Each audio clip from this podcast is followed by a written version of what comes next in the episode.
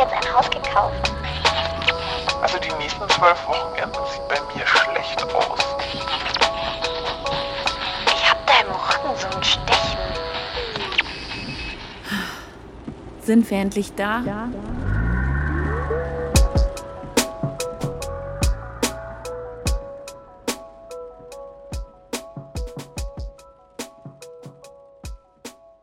Ich frage mich manchmal, wie meine Jugend wohl verlaufen wäre, wenn es damals schon Instagram gegeben hätte.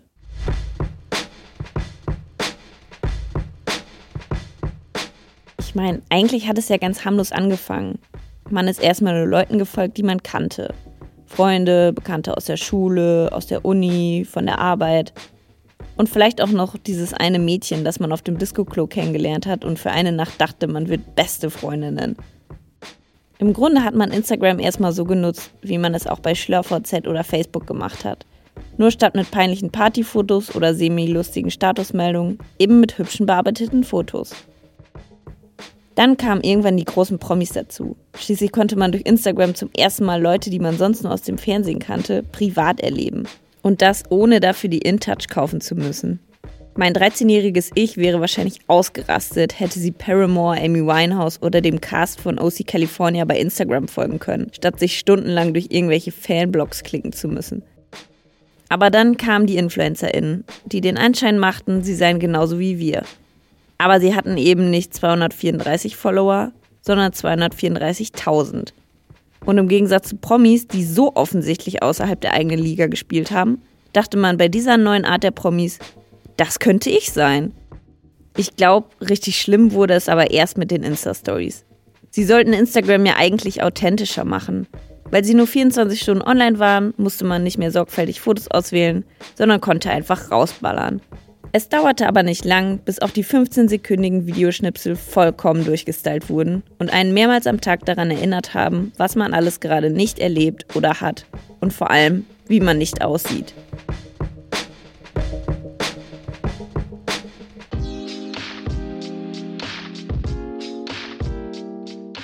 Das hat mich schon mit Anfang 20 vollkommen fertig gemacht.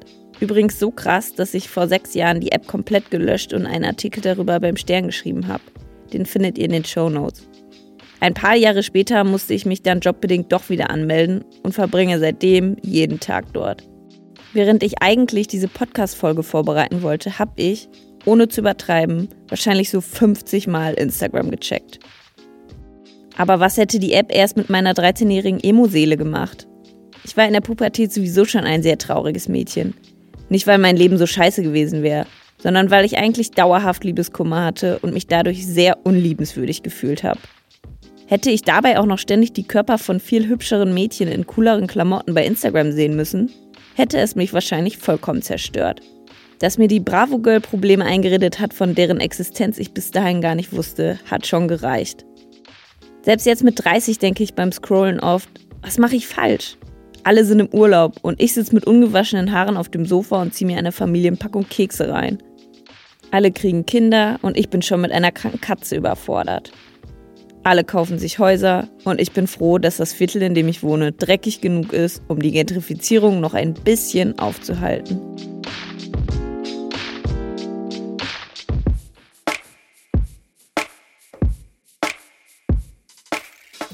Diese Authentizität auf Social Media, von der immer alle sprechen, hätte uns eigentlich ein Gefühl von, die anderen sind ja genauso wie ich geben sollen. Stattdessen haben wir ein, warum ist mein Leben so scheiße bekommen? Und daran sind nicht nur Influencerinnen und Promis schuld. Wenn wir mal ganz tief in uns hineinhorchen und ehrlich zu uns sind, dann posten wir selbst doch auch meistens, um uns oder jemand anderem etwas zu beweisen. Und so entsteht ein niemals endender Teufelskreis aus sich gegenseitig versichern, dass man auch ein geiles Leben hat. Ich gehörte in der Schule nie zu den coolen Kids. Deswegen habe ich wahrscheinlich bis heute das Gefühl, anderen beweisen zu müssen, dass ich auch cool sein kann. So geht es wahrscheinlich vielen. Und es ist vollkommen okay, coole Sachen zu posten, die einem passieren. Aber wir sollten auch keine Angst haben, uns so zu zeigen, wie wir wirklich sind. Denn wir haben doch schon in der Schule gelernt, die, die sich immer am coolsten gegeben haben, waren eigentlich die unglücklichsten Würstchen.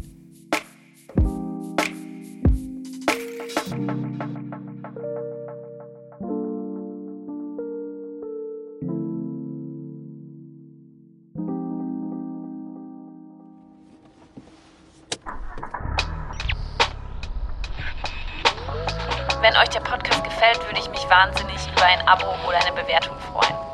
Feedback könnt ihr gerne bei Instagram dalassen. Sind wir endlich da, alles zusammengeschrieben. Sind Fan.